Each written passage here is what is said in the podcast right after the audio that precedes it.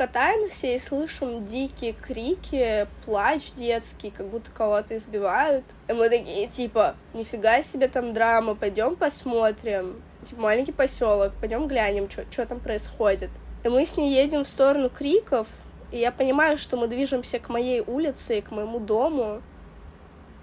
И это очень страшный момент был, практически на повороте к моему дому я уже понимаю, что происходит. Я сказала ей, типа, ладно, хватит, там, ну, ничего интересного, пойдем обратно. И как будто бы по ее взгляду я поняла, что она поняла, что это у меня дома происходит. Привет. Это подкаст «Вырастешь, поймешь» студии «Интроверт». И мы его ведущие Настя Новик и Олег Ян. Это подкаст об отношениях молодых взрослых со своими родителями. Тут мы обсуждаем личный опыт, слушаем ваши истории и пытаемся понять, как выстраивать эту непростую коммуникацию. И в этом выпуске мы поговорим о домашнем насилии. И сегодня у нас две героини, которые поделятся своими историями. Маша и Арина. Арина — ведущая нашего другого подкаста «Собирайся, мы едем». Вообще, мы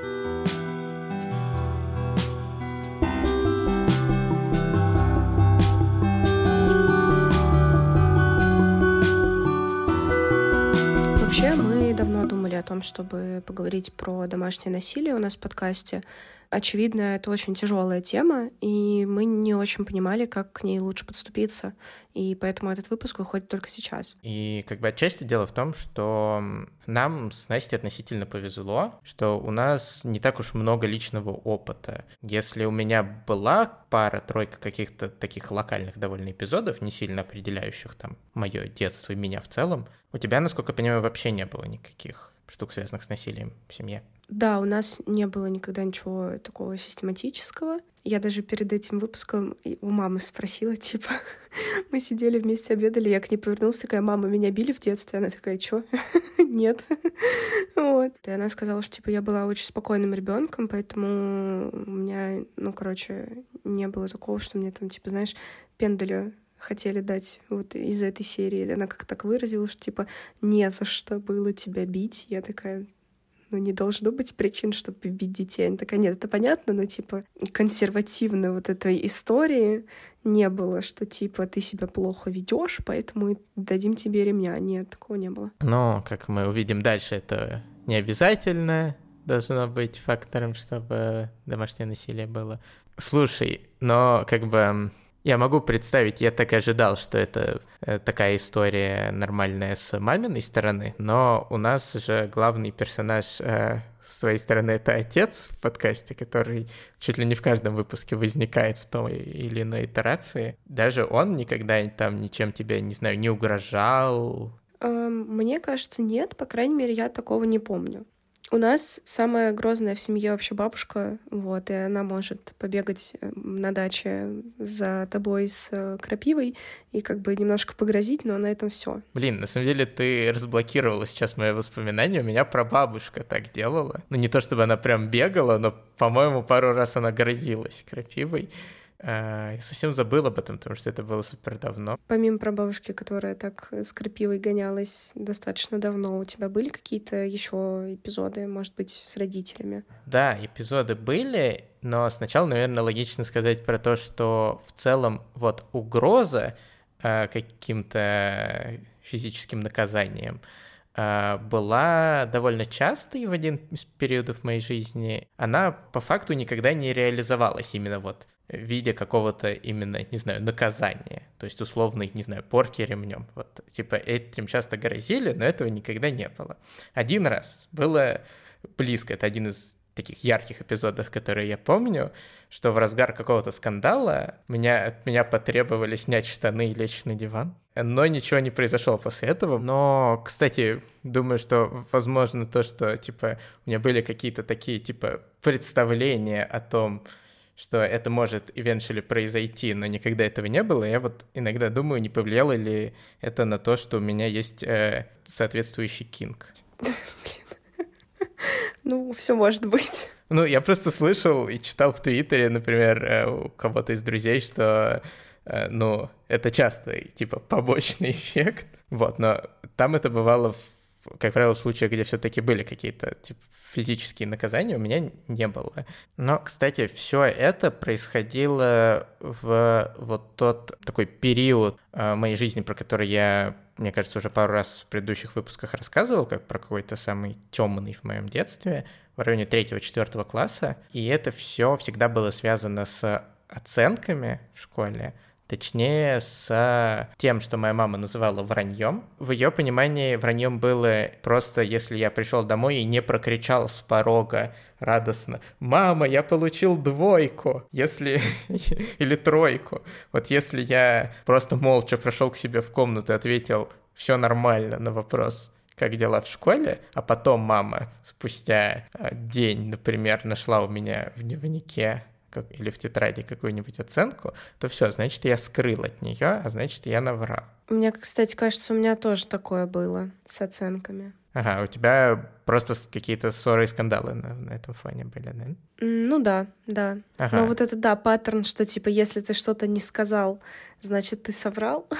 Да, подорвал доверие, и вот это все. Угу. Вот, это такой основной нарратив был, вокруг которого как будто самые сильные эмоции у мамы были, и были, во-первых, вот эти вот Э, угрозы каким-то физическим насилием, и были эпизоды экшели физического насилия, но не в том виде, в котором они как бы э, на уровне угроз были, то есть в виде, то есть не в виде какого-то наказания, а в виде какой-то сиюминутного проявления эмоции, которое выражалось в какой-нибудь, не знаю, ну, были какие-то эпизоды, которые можно условно словом назвать э, оплеуха, то есть это какая-то э, какой-то подзатыльник или там, не знаю, за ухо потянуть могли или что-то, короче, такое сделать вот больное, но типа не сильно травмирующее, не продолжительное, а какое-то одномоментное. Вот, это всегда было от мамы.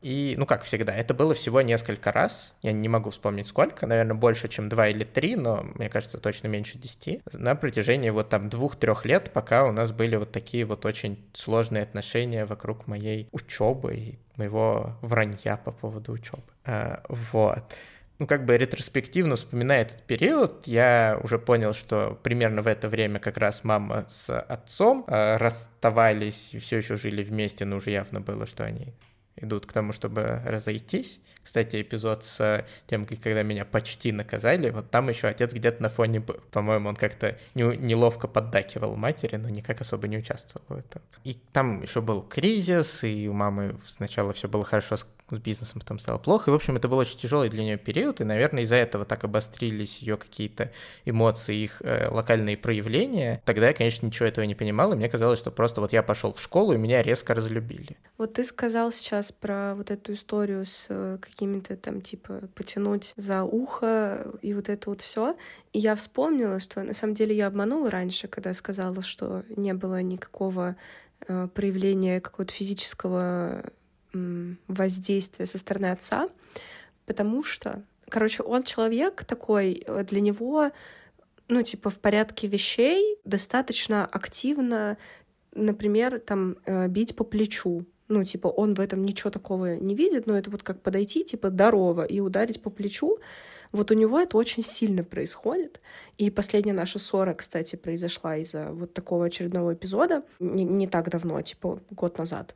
И еще я вспомнила, что я в детстве была, ну, как была, до сих пор, наверное, ну, типа, немножко полным ребенком. Он меня постоянно щипал за живот, за ляжки, говорил, что я толстая. Вот. И если я просто, например, могла стоять, э, там, не знаю, на кухне, типа, расслабить живот, то он мог подойти и очень больно меня ущипнуть. Да, это, кстати, продолжалось очень долго, и последний такой эпизод был в 2020 году, когда я приехала на дачу. Это было после карантина. Все мы немножечко поднажрались на карантине. Вот, и у меня тогда, я, кстати, вообще не очень много тогда набрала, но он просто давно меня не видел. Видел у меня последний раз в период моей супер экстремальной худобы, когда я после расставания с чуваком весила 40 килограмм, вот эта вот вся история. Э, короче, он подошел ко мне и даже не поздороваясь со мной, типа, очень больно ущипнул меня за ляжку и сказал, что «О, ты нормально, ты разожралась за, типа, два месяца карантина». Я такая «Чего, блядь?»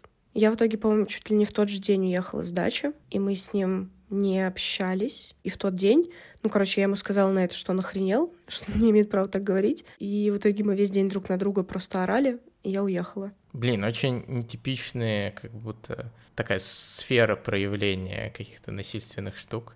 Да, и очень странная форма. Типа нет никакого, знаешь, вот этого классического, не знаю, ремня, да, и вот это вот все, но есть какие-то, ну, какие-то другие штуки. Я сейчас в процессе вспомнила и в процессе провела вот эту параллель, что да, возможно, это как бы можно считать за какую-то, типа, меру физического насилия. Кстати, я думаю, многие тоже испытывают это и не задумываются об этом, именно в, в контексте этой темы. А сколько это часто происходило? Ну вот насколько часто, я не помню, потому что я в целом, типа, смутно помню детство. Мне почему-то кажется, что, что часто.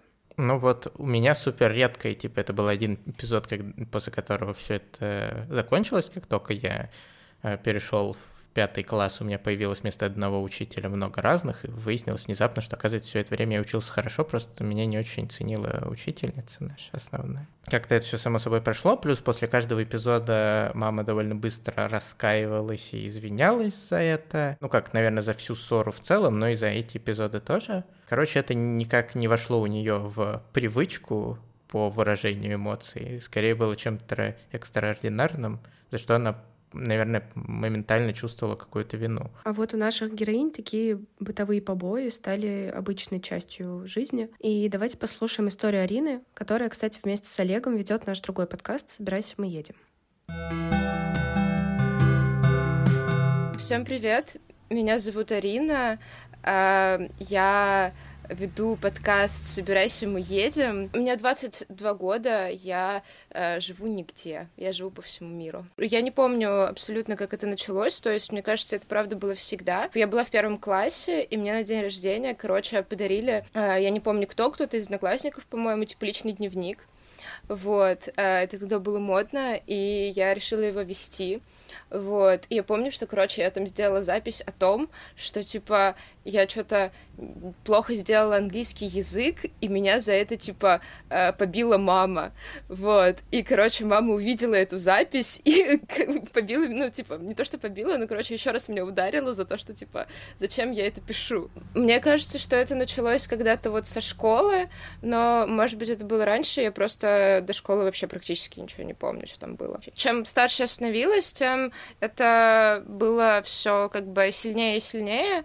То есть э, сначала там, ну, не знаю, меня могли ударить за там, не знаю, какие-нибудь не сделанные уроки, э, за там, не знаю, за то, что я там э, говорила с бабушкой, типа, невежливо, что-нибудь такое. А потом, когда я становилась старше и как бы стала подростком, не знаю, в какой-то момент, мне кажется, моя мать, она начала придумывать теории заговора. Я могла там, не знаю, прийти с художественной школы, испачканная краской, и она мне могла сказать, что я ходила Э, красила заборы, чтобы заработать денег, купить себе бутылку водки, что-нибудь такое. И в какой-то момент я просто, типа, перестала ей там говорить, куда я хожу, с кем я хожу, что я делаю, и я просто там э, придумывала что-то, э, просто потому что, как бы, ну, э, я ей скажу правду, она как бы мне не поверит и э, как бы там ударит меня, или я ей совру, и она, может быть, поверит и не ударит, или поймет, что я вру и как бы ударит. Э, это, ну, как бы, э, короче, одно и то же. Ну, иногда, мне кажется, она просто придумывала какие-то ситуации, в которых я якобы была виновата просто потому, что у нее было очень плохое настроение, или там на работе какие-то типа, что-то плохо случилось, и ей нужно было куда-то выплеснуть все это. Я не особо помню, чтобы, например, со мной пытались говорить, или там говорить, что именно я не так сделала, почему я там их расстроила, или еще что-то.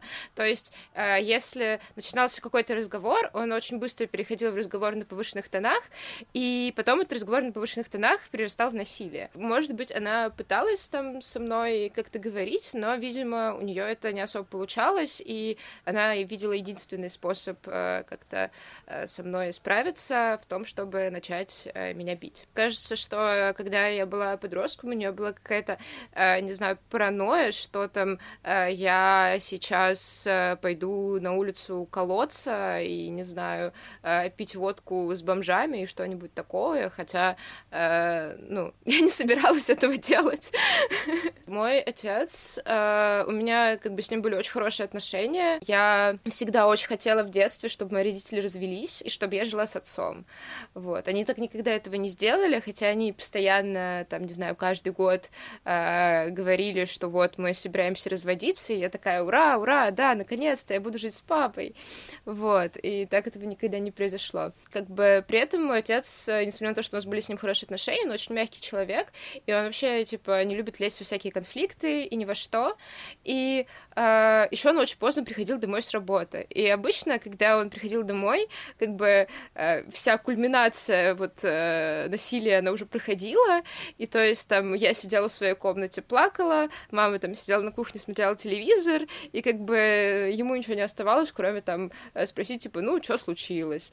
Вот. А если это случалось при нем, он как бы просто там э, сразу, когда понимал, что сейчас что-то будет, он э, тихо надевал обувь, э, открывал дверь, уходил, э, там, возвращался через три часа, смотрел, типа, все закончилось, ну, вроде да, вот, и как бы все продолжалось дальше, и а, я тоже уже, когда была подростком, я с ним несколько раз э, пыталась говорить, что, типа, блин, ну, мне это надоело, может быть, как-то с ней поговорить, типа, там, мне уже, там, 16, 17, 15 лет, э, и, как бы, то, что меня постоянно бьют, меня, как бы, уже это не особо устраивает, вот, а, и он просто мне говорил, ну, вот, она такой человек, и я такая, окей. И он такой, ну вот просто там, она такой человек, нужно ее терпеть. И э, как бы я понимала, что ему-то легко терпеть, потому что он как бы уходит, и все. А меня бьют, я не могу терпеть. При этом, как бы, самый мой большой эпизод насилия, типа, э, связанный именно с отцом, это был мой первый, единственный раз, когда он, в принципе, применял ко мне насилие, вот, но при этом, когда, типа, меня била мать, это были просто, там, ну, синяки, царапины,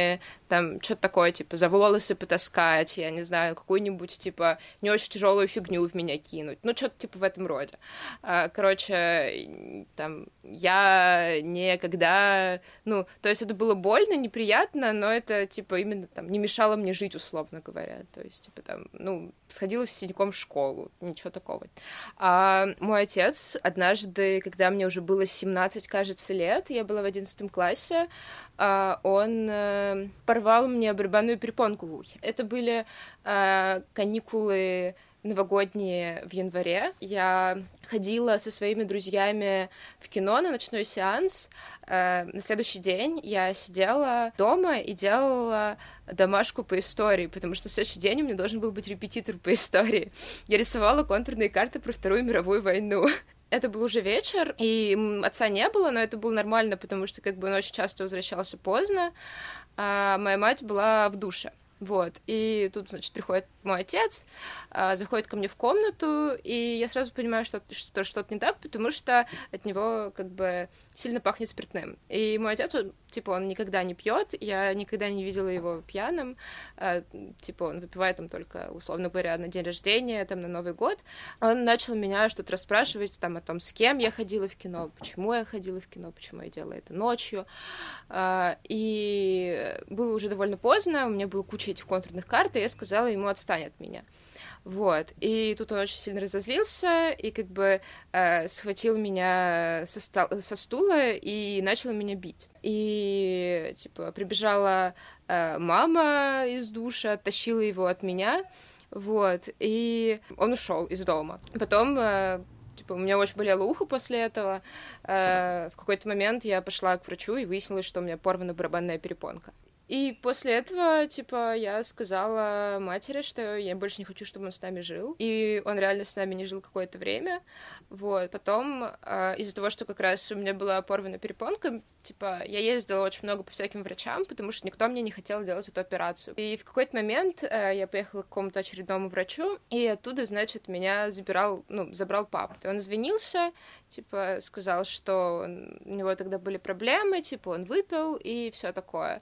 И и, мы больше никогда эту ситуацию не обсуждали. Как бы, окей, это было очень сильно, очень жестко и там повредило меня физически, но как бы в остальном у меня к нему особо вопросов не было, и у меня гораздо больше вопросов ко второму моему родителю, который как бы не наносил мне какие-то сильные физические увечья, но делал как бы это систематически, вот каждый раз, когда это происходило, э, я, правда, думала, что, типа, мне делать, и я, тысяч, ну, типа, несколько раз уходила, там, жить каким-то своим друзьям, и потом всегда возвращалась, потому что, как бы, мне там, я, опять же, была подростком, и э, как бы никто бы меня не пустил жить к себе на какое-то долгое время, вот, я постоянно такая думала, блин, может, там, типа, сходить к ментам, а, типа, ну, скорее всего, менты ничего не сделают, потому что, как бы, семья там никакая, ну, типа, благополучная довольно, и там, ну, все, как бы, ссорятся, и даже если они что-то сделают, как бы, что они сделают? Дадут мне в дом, ну, как бы, э, тоже не очень хочется, вот.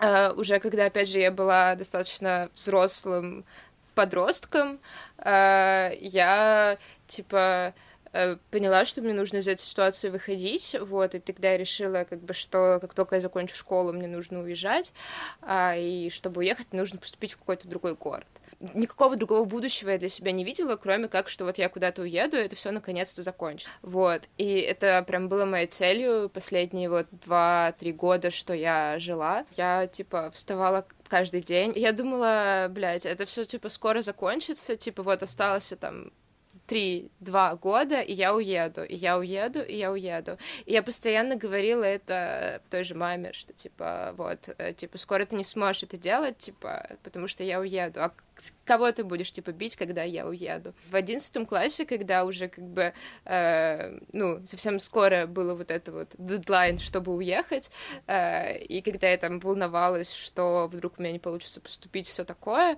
э, я такая думала, блин, ну, видимо, типа, если не получится, придется типа, там, не знаю, пойти повеситься, потому что, типа, жить с ними я, ну, уже не могу. Короче, это продолжалось еще какое-то время, наверное, а, после того, как я уехала, потому что еще какое-то время я жила на их деньги, и как бы, ну, когда я приезжала, и снова начинались какие-то истерики, какие-то ко мне претензии, а, снова началось какое-то насилие, я просто, ну, как бы...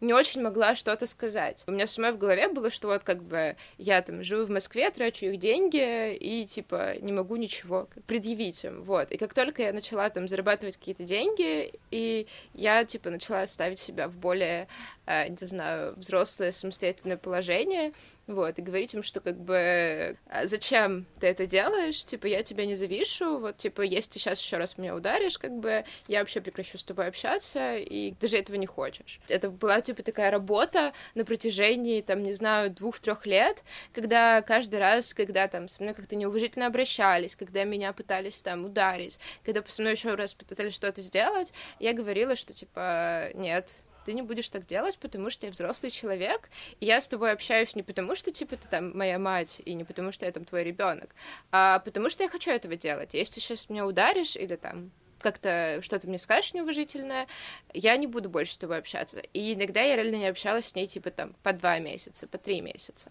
Друзья меня всегда, типа, поддерживали, потому что, ну, я, в принципе, типа, рассказывала многим своим друзьям о том, что происходило.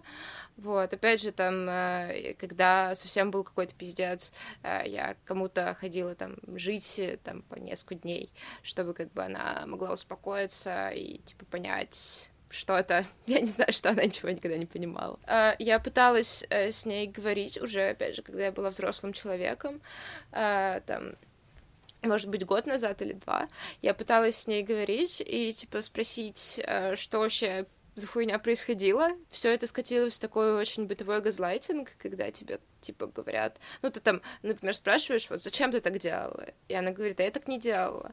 Я говорю, ну вот, помнишь, вот, э, такой-то день, там, в таком-то месте ты сделала то-то.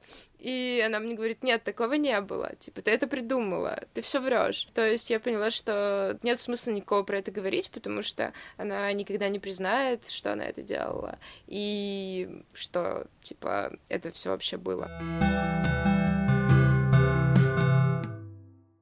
Ну вот, кстати, у тебя даже если почти не было никаких личных историй, у меня есть, мне кажется, вопрос на которые ты сможешь ответить про свой опыт. Вот Тарина рассказывала, что иногда она сбегала к друзьям и ночевала у них даже из-за побоев дома, чтобы избежать какой-то вот, вот этой вот атмосферы.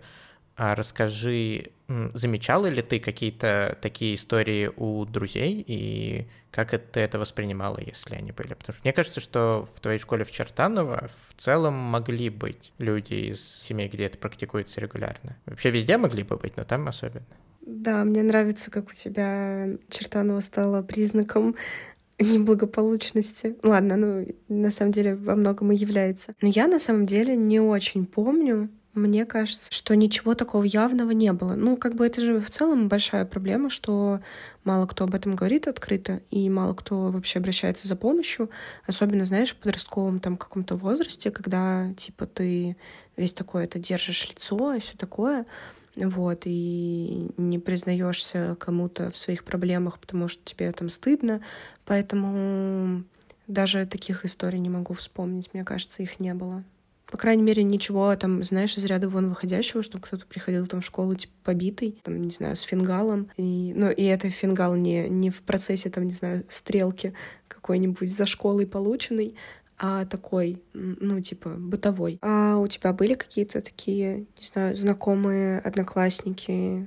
Я вот как раз вспоминал перед выпуском, сначала мне казалось, что нет, потом я вспомнил, что был а, у меня такой приятель на даче, мой сосед, он был лет на 6 меня старше, а, и вот он периодически рассказывал, причем какие-то довольно такие в деталях, ну ладно, не прям в деталях, но какие-то истории про то, как его мама наказывает жестко, что она там его э, ремнем с тяжелой железной пряжкой бьет.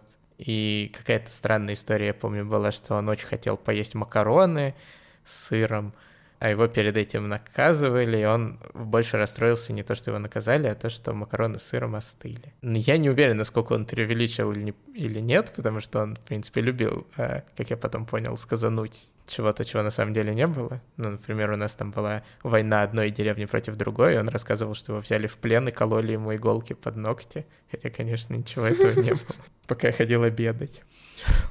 Игра «Казаки-разбойники». Ну, типа того, да. Но, кстати, вот когда он это рассказывал, я тогда, конечно, верил в это все. И я как-то, несмотря на то, что он был довольно токсичным и часто меня обижал, и, в принципе, был такой чувак с садистскими наклонностями, там, пытал кузнечиков, убивал лягушек, вот это все. Не знаю, все равно какое-то сильное сочувствие к нему было, и, наверное, не умел тогда как-то поддержать и там выразить что-то эмпатичное, но, тем не менее, а, мне всегда просто какое-то сострадание вызывали такие истории, и поэтому, наверное, мне вот сейчас, когда люди, там наши героини в том числе, рассказывают о том, как они скрывали от э, окружающих то, что их дома пьют, э, боясь там осуждения какого-то, буллинга, может быть, стигмы какой-то, мне это было прям странно изначально слышать, потому что, ну, для меня такая черно-белая история, которая может вызывать только поддержку и сочувствие, и, а никак не буллинг. Ну, да, да. Но тут же, а, мне кажется, роль играет история про то, что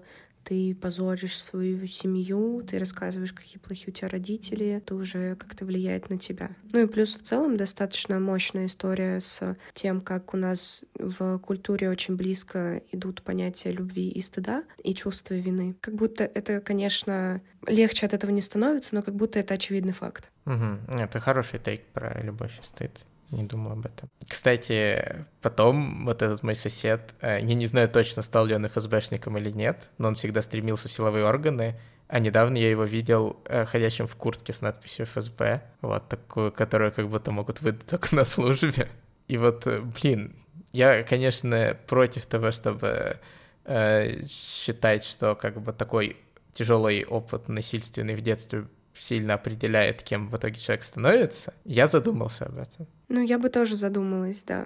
Но вообще, кстати говоря, о долгосрочных последствиях, если можно это так назвать, замечал ли ты у себя какие-то последствия вот всех э, эпизодов, хоть и небольшого количества эпизодов насилия в детстве? Вообще, наверное, нет, потому что они были давно и действительно были небольшие. Если говорить об отношениях с родителями, то они как бы постепенно развивались через всякие другие стадии в более хорошую сторону. Из-за этого как бы это все уже сложно вспоминать. Наверное, какие-то маленькие эпизоды, которые вот напрямую связаны с э, ситуациями, в которых происходило насилие, но, наверное, не только насилие, но и вот какое-то психологическое давление, сам, сама ссора, которая происходила вокруг эпизодов, оказывала какое-то влияние. Ну вот, например, не знаю, мне никогда не нравилось писать от руки, до сих пор не нравится, и мне никогда не получалось это красиво делать. Но это было как раз из-за того, что многие эпизоды и насилия, и просто каких-то жестких ссор были вокруг того, что я небрежно писал домашнюю работу, и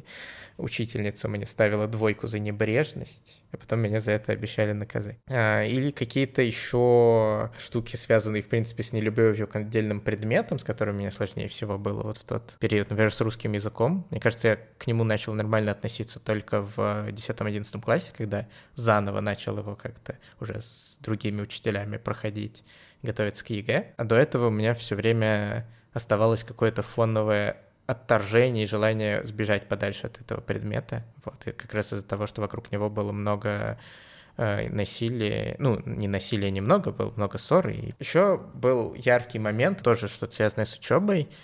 Короче, мама устроила скандал после того, как я клеил э, модельку вертолета такую, знаете, пластмассовую, которую собираешь из деталек и склеиваешь. Я тогда помню, что меня сильно ударили по уху во время этой ссоры и сломали модельку вертолета, которую я весь вечер клеил. Потом мама извинялась, очень сама переживала, плакала, и, короче, я никакой обиды уже давно на нее за это не держу, но если вспоминать, то, во-первых, это один из таких вот ярких эпизодов, которые остаются в памяти. Если подумать, то я потом именно вот такого типа конструкторы больше никогда не клеил, хотя они у меня были разобранном состоянии. Может быть поэтому, может еще почему-то, не знаю, но э, возможно вот такое подсознательное отторжение от этого медиума, с которым связано негативное воспоминание. Но это, конечно, не какие-то большие психологические последствия, какие бывают от систематического и сильного насилия. Ну да, но все равно вот мне кажется, что все какие-то эпизоды насилия могут как раз очень ярко запоминаться.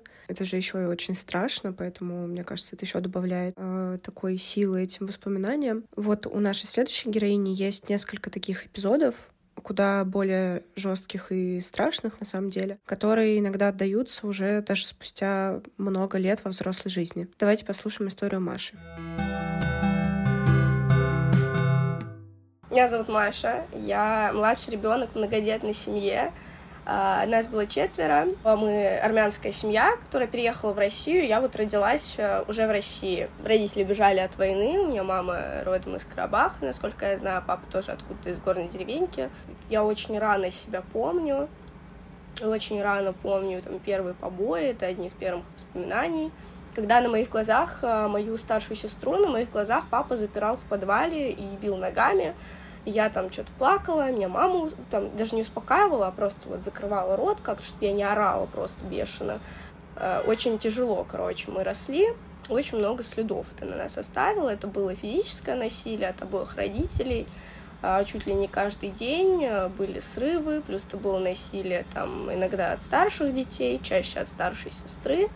Не было такой ситуации, чтобы я всегда знала, за что мне попадет. Но, например, я сейчас живу с партнером, и я, ну, довольно давно знаю, как бы это отработанная такая схематичная штука, что когда мой партнер на что-то злится, там ругается на него, там что-то не получается починить, может быть, он там громко топает, он меня никак не трогает, а я вот так вот аж съеживаюсь, и я такая, боже, чем я могу тебе помочь, что я могу сделать? Я всегда понимала, конечно, что это след от детства, но вчера на фоне определенных событий я решила вспомнить что именно, ну, как бы, триггерит. Я в целом понимала, да, что родители срывались, когда они были злые, мне попадало. И в этот момент мой партнер как раз пытался какую-то хрень починить в ванной, он что-то матерился, топал по квартире, я такая, а что там было? И пока он топает и матерится, я жестко вспоминаю, что в ситуации с родителями вот этот топот резко приближается в любую секунду времени, рано или поздно он приближается ко мне, мне дают жестких люлей, и после этого придумывают за что не касаемо вообще ситуации, которая разозлила родителя. Просто, типа, почему у тебя срач в комнате, ты там не помыла, что угодно. Типа, тебе могло не достаться за реальный косяк, но тебе могло достаться что угодно, за что им нужно. Условно, я могла гулять до часу ночи летом каждый день, но в один день я пришла в 12, и мне вставили люлей, потому что я пришла так поздно. В большинстве случаев это было именно каналом выплеска, да, стресса, усталости, злости. Конечно, типа, был ряд воспитательных мер, мои родители еще были очень религиозными, поэтому были понятные штуки, за которые мне точно влетит, что делать точно нельзя, но в основном там каждый день, за что мне попадало по бытовухе. То, что я поняла уже, будучи взрослой, что не очень нормальным было, когда мы со средней сестрой были, там, нам было 10 и 5 лет, и вот 5 лет плюс, весь этот промежуток времени вся семья считали, что мы местная, типа, прачечная, мы должны держать дом в чистоте, это наша обязанность. Я только уже взрослая поняла, что это ненормально, скидывать это на детей там в начальной школе. Короче, у них всегда у моей мамы, в первую очередь, у нее всегда был предлог дать люлей за неубранную комнату, которая всегда в каком-то хаосе находилась. Был момент, когда я прочитала всю сагу о Даране Шейне за 7 дней, это на секундочку 12 книг. Я по ночам сидела за компом, я читала эту несчастную сагу о Даране Шейне, мама просто могла э, когда ей захочется. То есть она могла утром меня за это побить, потому что я знаю, что всю ночь сидела за компом, а я могла и не сидеть в ту ночь за компом, типа могла посреди ночи проснуться от чего-то, прийти ко мне и сказать, вот ты мне не даешь спать, у тебя там монитор светится, я такая, ну у меня же двери закрыты, мне все равно, у меня там под дверью, ну типа, свет есть, ты мне мешаешь и отмутызить за это. Не было схематических каких-то вещей, просто были жесткие срывы, и это так часто происходило, что ты просто привыкаешь, что нет никакого правильного поведения, ничто тебе не поможет. Единственное, что мне помогало, если я сидела, типа, делала уроки. Тогда мне могло не влететь, я вот хорошая девочка, сижу, делаю уроки. Я очень рано научилась читать, типа, там, с сестрой, что-то сама.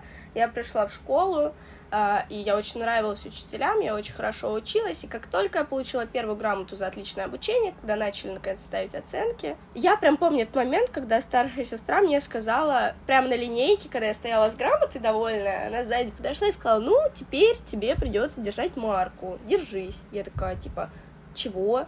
И все, началась полная дичь. А, с меня начали требовать эти пятерки с того момента. Меня били за уроки.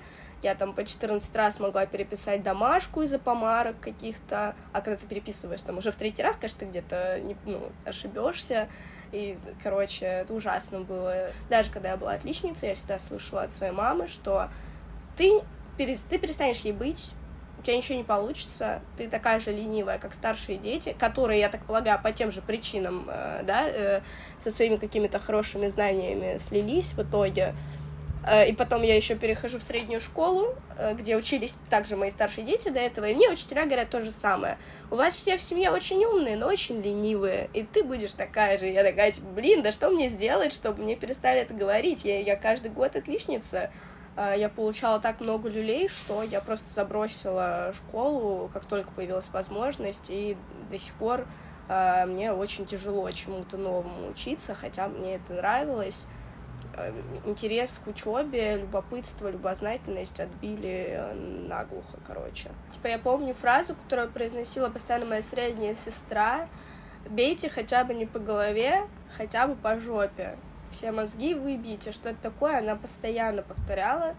Били нас не кулаками, а ладонью по голове до звездочек. Вот прям, я помню эти глухие удары, пока тебя мутызят. Иногда, когда очень жестко там папа срывался, он мог ногами бить, то есть э, прям в кровати или на полу.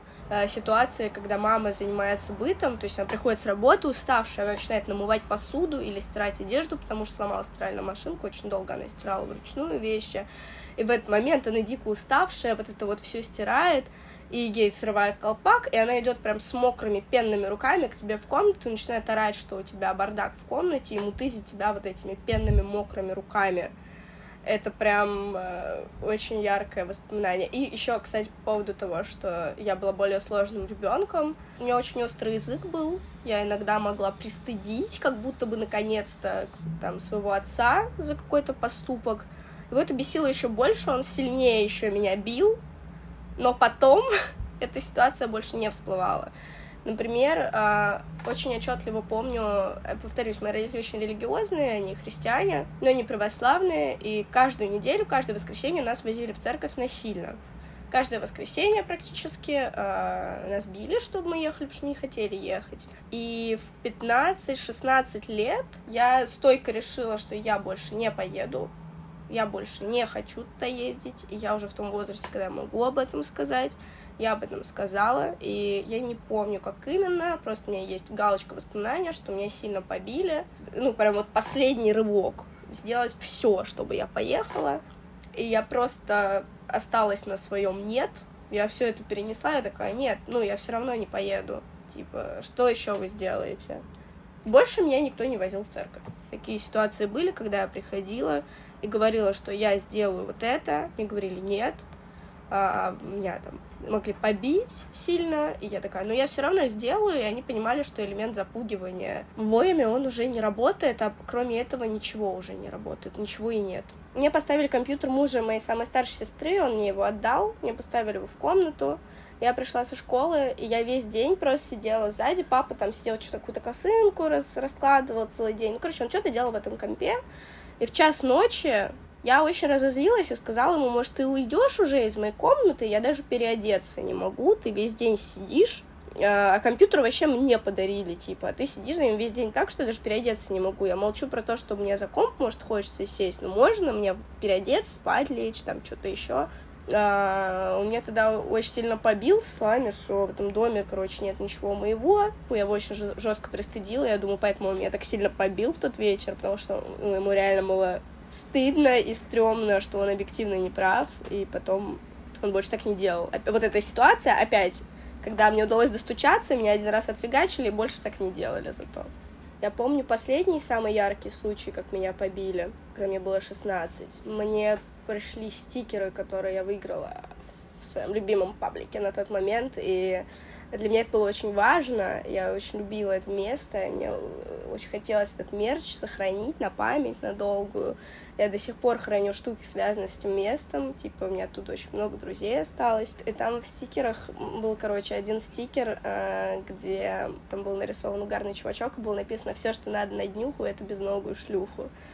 Вот, и так вышло, что этот конверт попал в почту, короче, когда я была на школьной вечеринке какой-то, его достал папа, все раскрыл, распаковал, посмотрел. И когда я шла домой, я встретила свою среднюю сестру, и она сказала, там тебе пришли стикеры, их получил папа, он их все порвал. И вместо того, чтобы испугаться, что папа такое увидел у меня, что ну, там моральщина, вообще ужасно, я очень сильно разозлилась, я пришла домой в слезах и накричала на него, что он не имел права, и для меня это важно, это мои вещи, мне вообще не важно, что там написано, типа, ты не имел права трогать, ты не... ну, даже если ты потрогал и посмотрел, ты мог э, меня наказать за это, но ты не имел права оторвать, он меня тогда очень сильно побил, но я до него достучалась, потому что в любом другом случае меня бы били за это еще типа какое-то время и не разрешали бы мне что-то с этим делать, а я, короче, склеила эти там открытки были, стикеры, стикеры, кстати, не провались, я наклеила их себе на телефон, а, я все это склеила, восстановила и оставила у себя, никто это больше никогда не трогал. Это последний самый яркий случай, который я помню.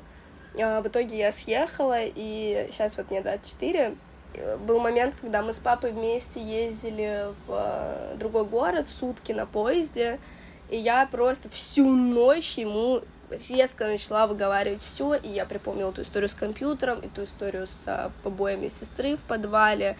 И если честно, все время, что мы это обсуждали, там были разные моменты. Папу очень сильно кидало от извинений до газлайтинга жесткого в то, что я вообще себе напридумывала очень много, и рядом сидит средняя сестра, и мы просто такие, типа, мы все придумали, ну, так не бывает. Ну, как ты можешь, а, типа, в лицо это говорить? Мне нет. Можешь говорить это другим людям, если захочешь.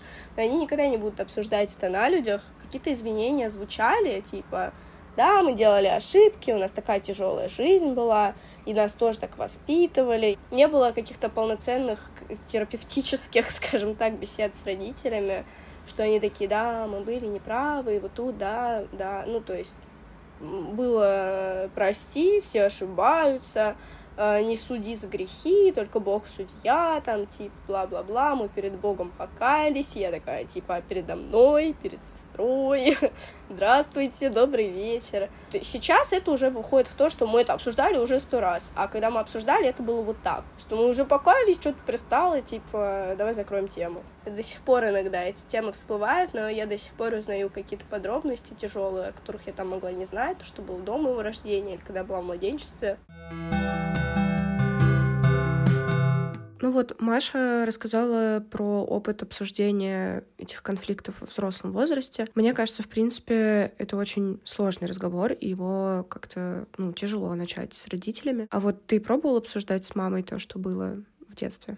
Вот, кстати, как такового the толка у меня не было, так же, как и у Маши, но мне кажется, что он как будто и не нужен сейчас уже. То есть мы периодически возвращались к этим эпизодам когда-то, скажем, в подростковом возрасте. Но это тоже было так неполноценный терапевтический разговор. Это скорее было какое-то воспоминание эпизодов. То мама извинялась, то сводила к шуткам, то вспоминала, кстати говоря, какие-то истории про то, что ну вот нас еще намного сильнее наказывали. Она любила припоминать бабушки, причем при мне, вот в контексте того, что изначально было обсуждение моей истории, мама вдруг вспоминала, что бабушка все время закрывала глаза и как-то не при делах была, когда ее довольно жестко наказывала прабабушка моя, ее бабушка, соответственно. Так что я в какой-то смысле наблюдал попытки этого разговора на поколение старше иммерсивный театр. Ну и вообще, если говорить отдельно про насилие, то как будто это скорее несколько отдельных эпизодов внутри какой-то большой темы, вот в принципе того, как выстраивались наши отношения вот в те пару лет вокруг там моей учебы, и мне гораздо тяжелее вспоминать какие-то общие общее психологическое ощущение от э, вот этих скандалов, внутри которых э, вот эти вот оплеухи э, не были какой-то важной частью, скорее каким-то сопутствующим э, ущербом, но мне гораздо тяжелее было просто от того, что вот эти вот э, ссоры происходят, э, эмоциональные какие-то, урон был. Ну и, кстати, про него мы говорили, но тоже вот не совсем во взрослом возрасте, возможно, возможно, мне бы стоило еще устроить какой-то такой полноценный разговор на эту тему, но, наверное, сначала нужно поговорить об этом с терапевтом. Кстати, мне кажется, что моя мама слушает наш подкаст, хотя мы это никогда не обсуждали, так что, возможно, э, какое-то обсуждение будет после того, как выйдет этот выпуск, может, не будет, я не знаю. Не то чтобы это приглашение вот, к диалогу, но мне кажется, что не с точки зрения взаимоотношений там с родителями, а для себя говорить о таких историях важно. И мне кажется, это очень видно на примере Маши, как раз, которая написала сначала пост в довольно известном паблике, потом большой тред в Твиттере про э, свой многоэпизодический тяжелый опыт. Вот что она об этом говорит. Первый раз э, публично я написала об этом, на самом деле, не в трейде. Я написала об этом в тот самый паблик, где я когда-то выиграла стикеры. Можно я не буду говорить, что за паблик? Там была очень иерархичная тусовка, типа, из очень умных задротов, э, не таких, как все, и бла-бла-бла. Я это все читала, этим всем воодушевлялась, очень со многими общалась из тех, кто там был, типа, крутыми чуваками. Я такая, блин, крутые чуваки, а я тут как бы сижу, меня избивают, блядь, дома, мне стикеры порвали, я даже об этом сказать не могу, и ну, стыдно об этом говорить. Произошел тяжелый случай, о котором я писала в том трейде, тоже насилие во взрослом возрасте, типа не от родителей, а в семье. И э, меня покоробило там и отношение родителей к этому, меня как-то всю разорвало, я не знаю, я написала текст, с отрывками воспоминаний, э, вот там мне столько-то лет, запоминающаяся картина. Блин, ну она просто до, до ужаса кинематографичная и неприятная. Около 10 лет мне было, и я гуляла на соседней улице со своей подругой, мы там чуть на великах катались или на самокатах, катаемся и слышим дикие крики, плач детский, как будто кого-то избивают. И мы такие, типа, нифига себе там драма, пойдем посмотрим. Типа, маленький поселок, пойдем глянем, что там происходит. И мы с ней едем в сторону криков, и я понимаю, что мы движемся к моей улице к моему дому. И это очень страшный момент был, практически на повороте к моему дому я уже понимаю, что происходит. По- по-моему, я сказала ей, типа, ладно, хватит, там, ну, ничего интересного, пойдем обратно. И как будто бы по ее взгляду я поняла, что она поняла, что это у меня дома происходит. Короче, когда я пришла домой, э, оказалось, что мою среднюю сестру избивали за то, что она, типа, поздно пришла домой. Я гуляла в это время, а младше ее на пять лет. Я просто поняла, что когда нас бьют, это вот так происходит. Это слышно на соседней улице. Очень жутко было. Вот этот момент, когда мы подбираемся, да, в сторону дома, и я такая, бля, нет, пожалуйста. Я написала этот текст, выложила туда, и я очень много отклика получила на него от самого создателя паблика, он до сих пор иногда говорит, что типа, бля. И вот это было первым рывком, я тогда почувствовала, что-то я смогла отпустить, не, не отпустить даже, наоборот, принять, эм, что я могу об этом говорить, и что я сейчас могу говорить, что это все-таки ответственность людей, которые совершали насилие, как бы они там изменились, не изменились, это уже сейчас. А то, что было, оно, к сожалению, не сотрется. Вот, и тогда был первый и самый важный такой мой поступок по отношению к самой себе. Я поняла для себя, кто, кто для меня мои родители, и что если вот они такие, какими я их увидела снова в 19 лет, случайно, то я, я, короче, смогла отпустить полностью историю с родительским одобрением каким-то или чем-то еще. Я пересмотрела какие-то видосы э, от блогеров, которые переживали тоже насилие, и как они оправдываются при этом. Я там это делаю для благой цели, чтобы дети, которые были в такой ситуации, поняли, что они не виноваты. И я все это смотрю и понимаю, что, ну, типа, со стороны это выглядит не до конца обдуманно, то есть они не до конца проанализировали, что они делают и для чего, потому что они себя оправдания находят до сих пор неважно, для чего ты это делаешь, это то, что с тобой происходило, и ты никакой контракта, ни разглашения не подписывала. Ты не поступаешь плохо, это э, то, через что ты прошла, и ты имеешь право рассказывать, потому что ты полноценный участник этой истории, причем невольный. Типа, потому что я понимаю, что для людей, которые такие вещи делают, э, для них очень удобно, когда об этом не говорят. Ну, типа, я очень много от родителей скрывала, чё я, чем я живу, что я делаю, э, не рассказывала ничего про себя, и Потом я просто поняла, что если родители не могут, и сами они остаются такими, и меня не принимают, то мне это не нужно вообще. И с тех пор очень сильно изменилось мое отношение с родителями. Были моменты, когда мы долго не общались. Изменилось то, что я им рассказываю, не рассказываю, как я себя с ними веду полностью. Потому что для меня это стали отдельные личности полноценные, да. Не мама, папа, а просто отдельные взрослые люди, с которыми я росла. И я вот отдельный взрослый человек, и качество нашего общения очень сильно улучшилось. Мне сложно их сопоставлять тоже с теми людьми, которые были в моем детстве, потому что это безобидные старички, которые там очень меня поддерживают иногда, что меня удивляет до сих пор. Мне очень тяжело представить, как они жили. Очень жалко, иногда хочется плакать вообще, когда я думаю об этом. Я же очень многого не знала и не знаю до сих пор, как они работали там вообще в голод. Там, вспоминаю папины обеды, типа сосиска и вареное яйцо на 12-часовую смену на заводе. Это вообще что такое?